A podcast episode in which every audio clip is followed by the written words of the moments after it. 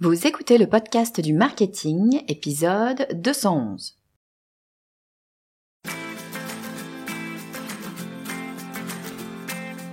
Bonjour et bienvenue. Je suis Estelle Ballot et je suis ravie de vous recevoir sur le podcast du marketing. À chaque épisode, je vous propose d'analyser les techniques marketing qui marchent, pas à pas et très concrètement, pour développer votre activité. Dans l'entrepreneuriat, vous direz ce que vous voulez, mais il y a deux camps. Il y a ceux qui bossent en équipe et il y a ceux qui se la jouent solo. Quand on pense entreprise, en général, ben on pense équipe, on pense salarié, hiérarchie, mission définie, métier différent, chacun sa spécialité et chacun ses responsabilités, et tout ce petit monde travaille ensemble. C'est ça une entreprise. Enfin, dans l'imaginaire, collectif. Ben oui, parce qu'il y a les solos qui travaillent dans leur coin, seuls, et pourtant, ben, ce sont bien des entreprises aussi, ce sont les indépendants. Ils sont quand même 4 millions en France, hein, c'est pas rien. C'est pas rien surtout quand on sait que ben, il y a 30 millions d'actifs, faites le compte, ça vous fait plus de 10% des actifs. Donc effectivement, c'est pas rien.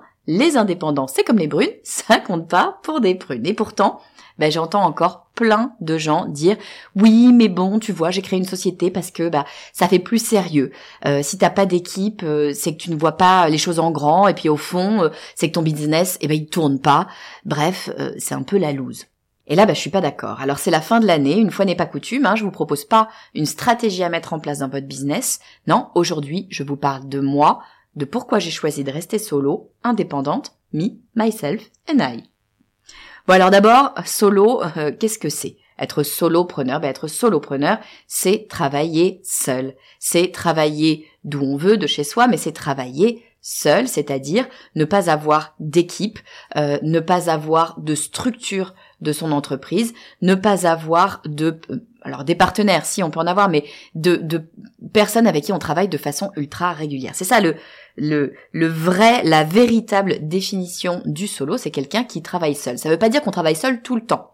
On peut bien sûr faire appel ponctuellement à des personnes qui vont venir nous aider, eh bien par exemple dans leur spécialité. Mais le principe d'être solo, c'est de ne pas travailler en permanence avec des gens, euh, notamment avec des freelances ou avec des entreprises ou avec euh, voilà des personnes qui viennent nous appuyer euh, sur notre travail quotidien, parce que sinon bah c'est pas vraiment solo en fait, c'est juste qu'on a une équipe mais qu'on les a pas intégrés.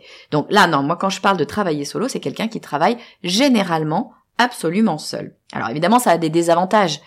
Évidemment, le premier des avantages auxquels on peut penser, c'est la motivation. Bah clairement, c'est pas fait pour tout le monde. Hein. Euh, travailler euh, seul, euh, ça veut dire ne pas avoir de personnes autour de nous qui mine de rien nous donnent des horaires. Donc quand vous arrivez à votre bureau ou, chez vous, si votre bureau c'est chez vous, bah si vous avez envie de, je sais pas, de passer une heure sur LinkedIn, sur Insta ou je ne sais où, personne vous regardera de travers, euh, personne ne vous dira bah tiens on a une réunion donc il faut qu'on démarre à 9h pile, euh, personne ne vous donnera en fait cette cette impulsion de travail juste parce que eux sont en train de travailler à côté de vous. Donc ça, la motivation, le fait de se mettre au travail, c'est quelque chose qui est plus difficile probablement quand on est solo et c'est probablement pas fait pour tout le monde effectivement. Faut avoir cette capacité cette rigueur euh, à se définir des plages horaires de travail et s'y tenir un autre désavantage, et pas des moindres, c'est qu'on n'a pas euh, ce fameux gain d'échange, cette fameuse co-création qu'on va pouvoir trouver pardon, en équipe. Euh, moi, j'ai le souvenir, quand je travaillais en agence de pub, de travailler beaucoup comme ça, notamment avec euh, une, une de mes collègues, Delphine. On, on, on itérait l'une l'autre, on, on faisait une espèce de ping-pong d'idées en permanence pour pouvoir venir construire les stratégies sur lesquelles on travaillait. Et c'est ultra efficace, c'est-à-dire que sur un temps donné relativement court. On se donnait peut-être une heure où on se mettait toutes les deux à l'écart dans une pièce ou en tout cas dans un endroit où on allait gêner personne et euh, on se balançait des idées et puis on rebondissait sur l'idée de l'autre. Finalement, euh, en une heure de temps, on abattait un travail qu'on aurait fait en facilement une demi-journée, voire une journée, euh, si on avait été seul.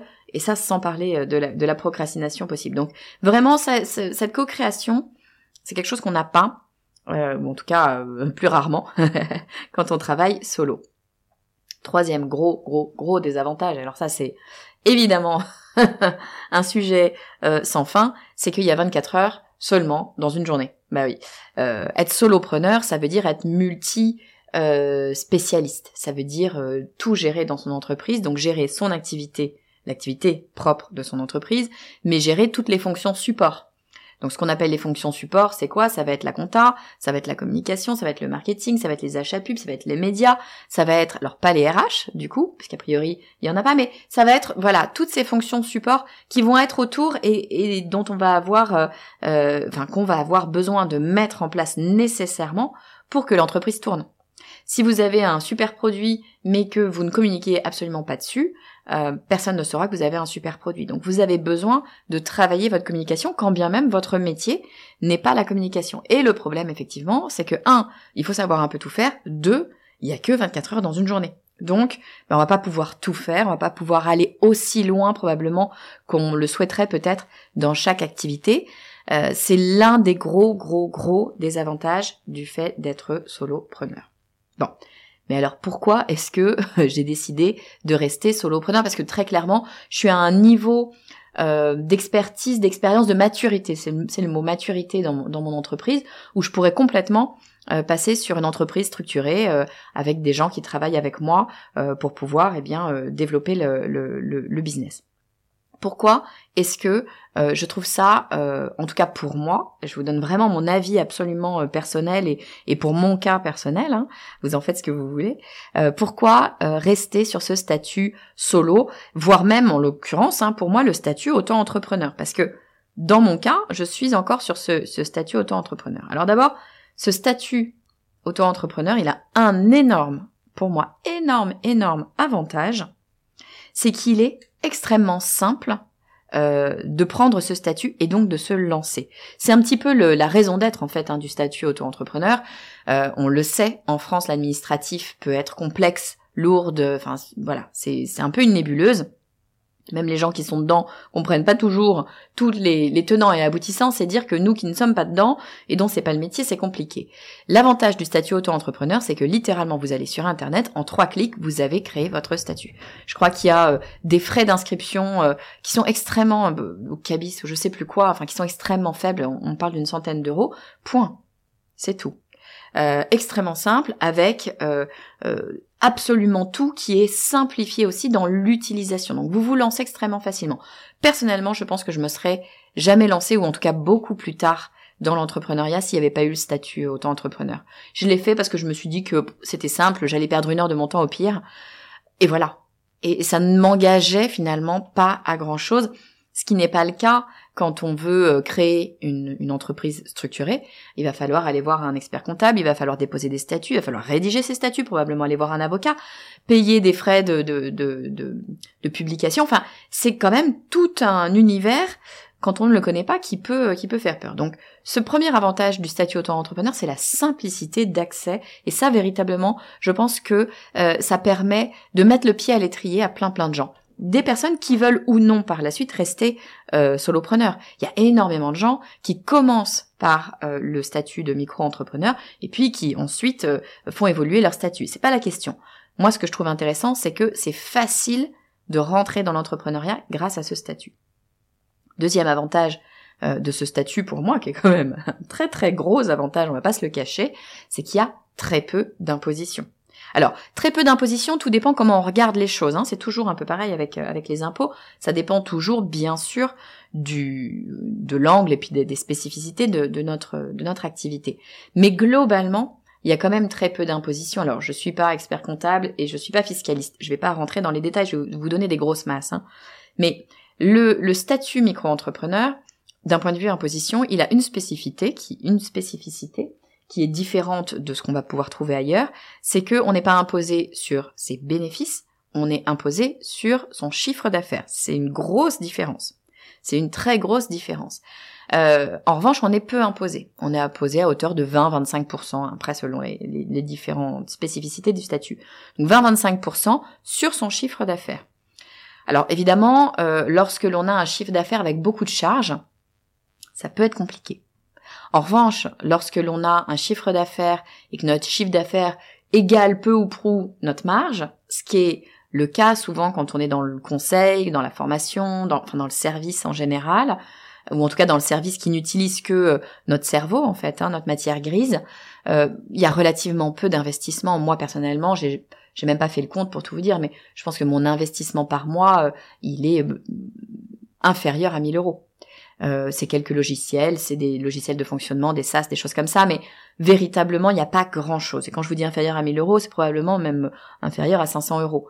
Donc on est vraiment sur un petit investissement, donc l'impact euh, sur mon chiffre d'affaires, sur ma marge, surtout sur mes bénéfices, est quand même très très limité. Donc que je sois imposé sur les bénéfices ou sur le chiffre d'affaires, finalement, dans mon cas, ça fait vraiment peu de différence. Quand on est commerçant, euh, évidemment c'est différent, mais là il y a un abattement quand même hein, qui est appliqué, donc on n'est pas imposé sur 100% de, son chiffre d'affaires. Je crois d'ailleurs qu'il y a un abattement également quand on vend du service.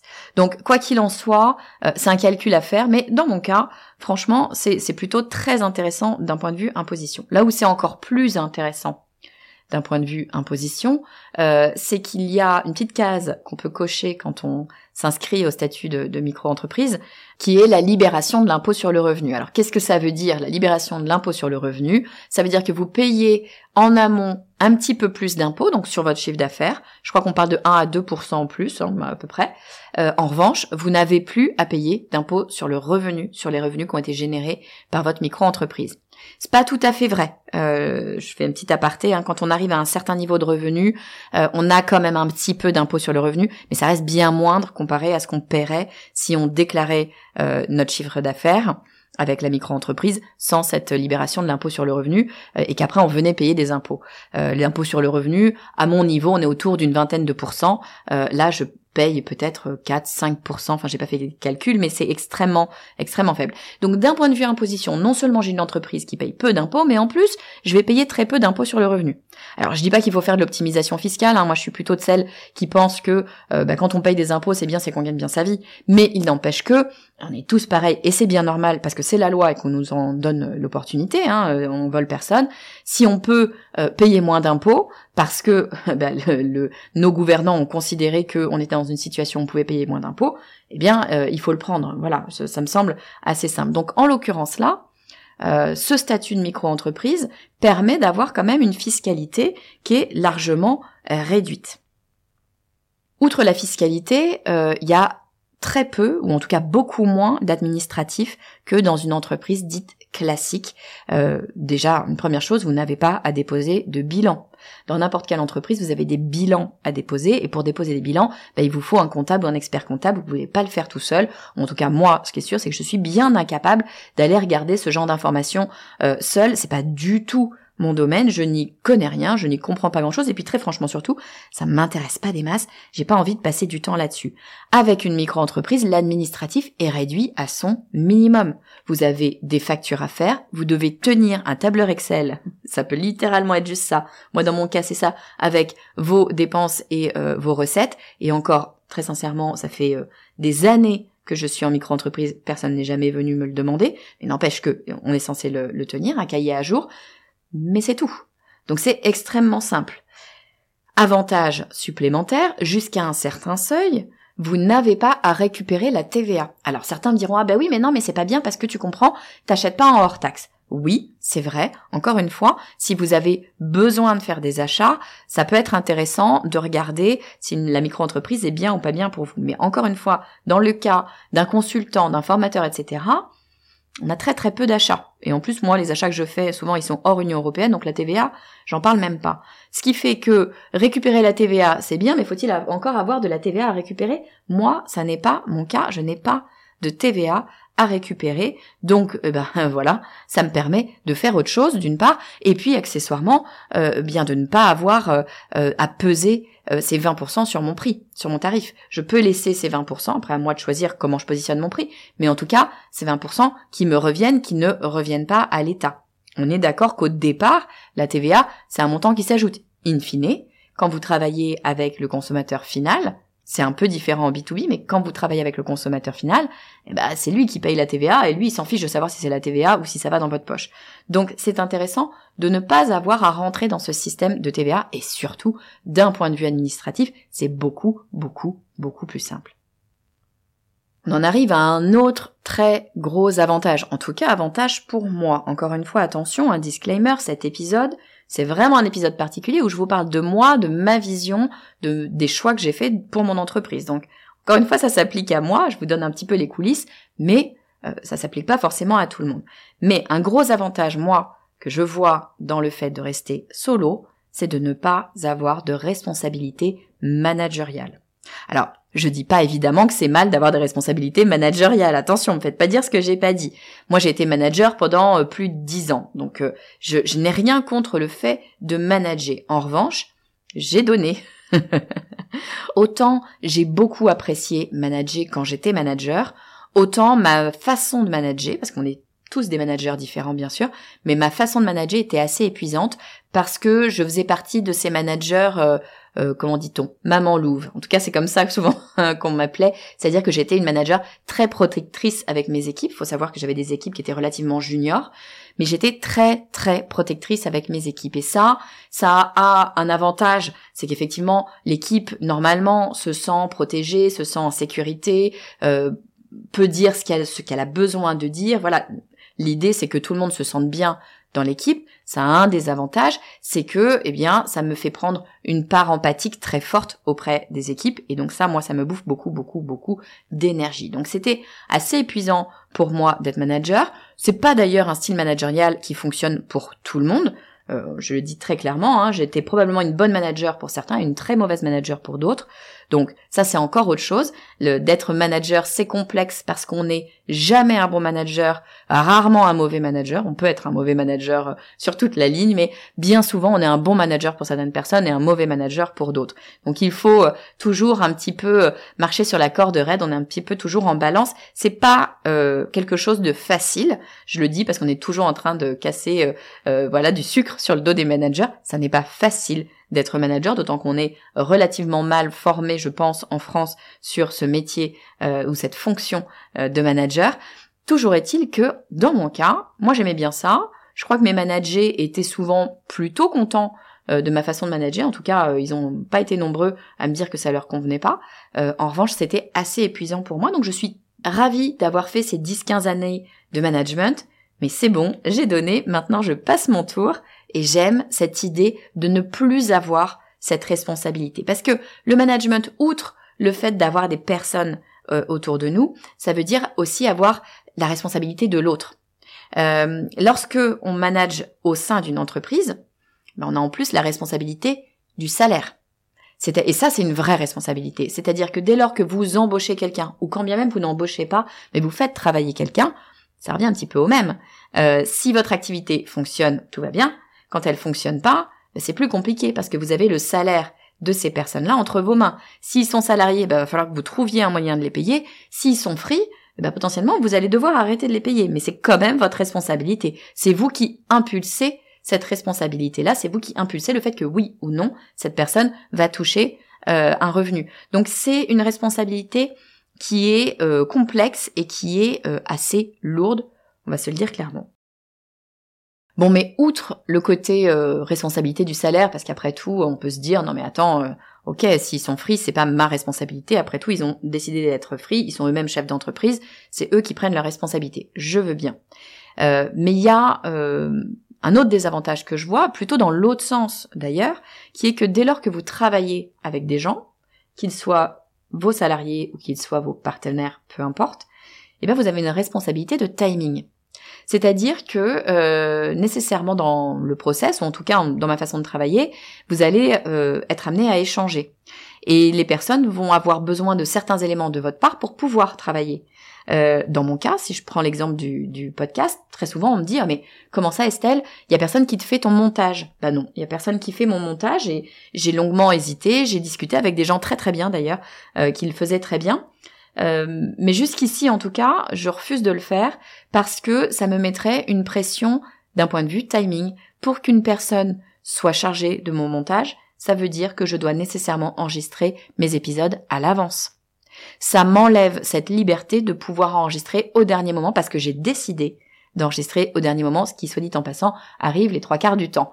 Donc, euh, ça veut dire que il faut que je donne mon fichier audio à cette personne de trois semaines en avance, peut-être un mois avant euh, la publication. Et ça, eh bien, c'est une contrainte non négligeable. Bon, et puis, troisième gros avantage du solopreneuriat, du fait de travailler seul, ben, évidemment, c'est la liberté. Et ça, vraiment, je le mesure tous les jours, et je comprends que ça ne puisse pas forcément être le cas pour tout le monde, mais dans mon cas, avec mes valeurs, ma personnalité, la liberté est fondamentale, est extrêmement importante pour moi. C'est un, élément central de, de mon style de vie. Euh, et d'avoir cette liberté totale sur mon entreprise, c'est extrêmement important. Et cette liberté, on ne l'a pas quand on a des équipes parce que tout simplement, il faut qu'on échange, il faut qu'on travaille avec ces personnes. Donc, on ne peut pas faire n'importe quoi. Quand on travaille seul, eh bien, on a la liberté de changer d'avis. Si j'ai envie de faire d'une certaine façon euh, lundi, mais que mardi je me dis non, finalement c'est pas ça que je veux faire, j'ai pas besoin de réexpliquer tout ça euh, aux personnes avec qui je travaille. Je change d'avis, je change d'avis, point. J'ai la liberté aussi de changer de stratégie.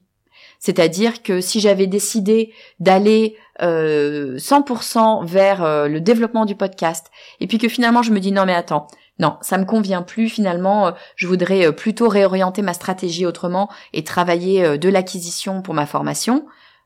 Bon ben ça ne tient qu'à moi, ça ne va pas changer ni la compréhension d'entreprise des gens avec qui je travaille, ni même le travail de certaines personnes. Si je change de stratégie dans une entreprise, potentiellement, je mets à défaut les postes de certaines personnes. Là, je ne prends pas cette responsabilité-là d'une part, et d'autre part, j'ai la liberté de le faire absolument quand je le veux.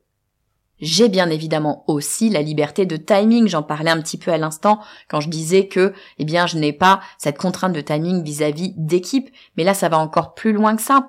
Je peux décider de prévoir mon année avec un lancement, mettons, tous les trois mois, et puis me dire au milieu de l'année, oh ben non, finalement, ça me convient pas un lancement tous les trois mois, je veux faire un lancement tous les mois. Ou au contraire, je veux faire plus qu'un seul lancement dans l'année. C'est moi qui décide, je change le rétro-planning absolument quand je veux, ça n'a d'impact sur Je vais même plus loin, je peux changer de modèle.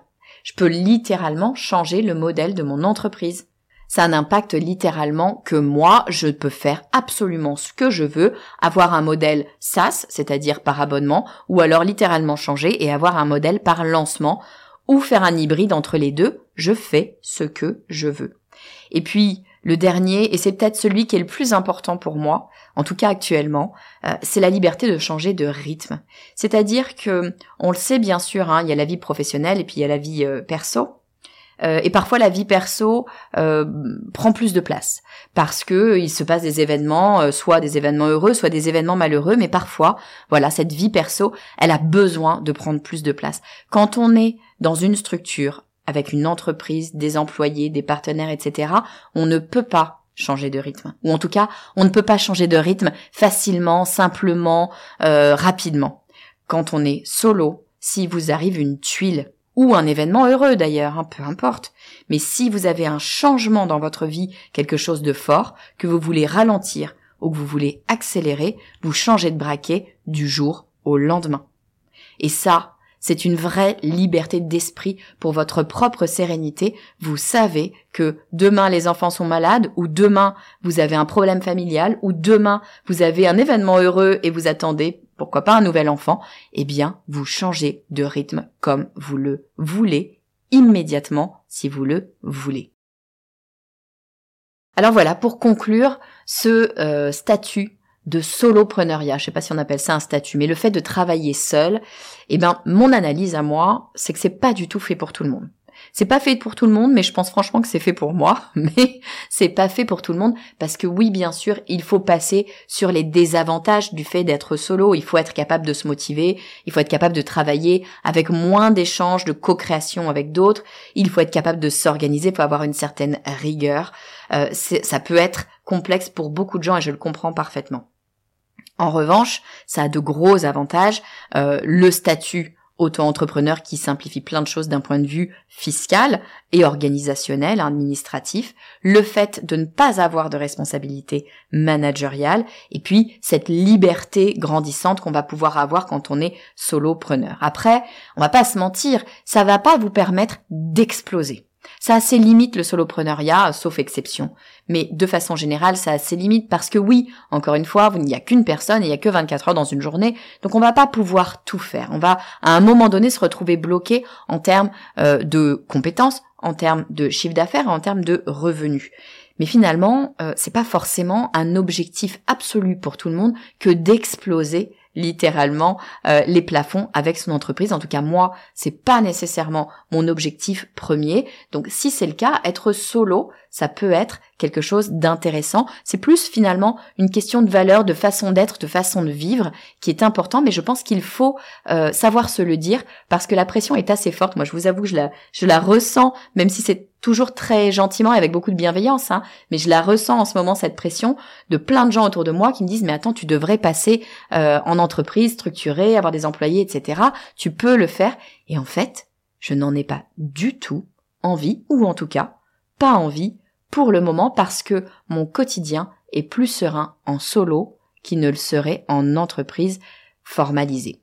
Voilà, je vous laisse avec ça. Je dis pas que j'ai la solution, je dis pas que c'est ce qu'il faut faire. Je dis juste que moi c'est ma pensée du moment et j'y pense beaucoup beaucoup en ce moment et en en discutant autour de moi, je vois qu'il y a plein de gens qui ressentent cette pression de l'entreprise structurée. Donc je voulais vous donner peut-être une autre vision, un autre angle de vue et vous montrer que d'être solopreneur, voire d'être micro-entrepreneur, eh ben ça peut être très bien, qu'il faut pas avoir honte de le dire et qu'on peut tout à fait être super bien épanoui et gagner très bien sa vie tout en étant micro-entrepreneur.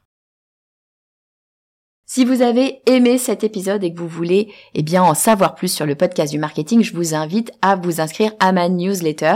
C'est très simple pour s'inscrire, il suffit d'aller sur lepodcastdumarketing.com slash newsletter.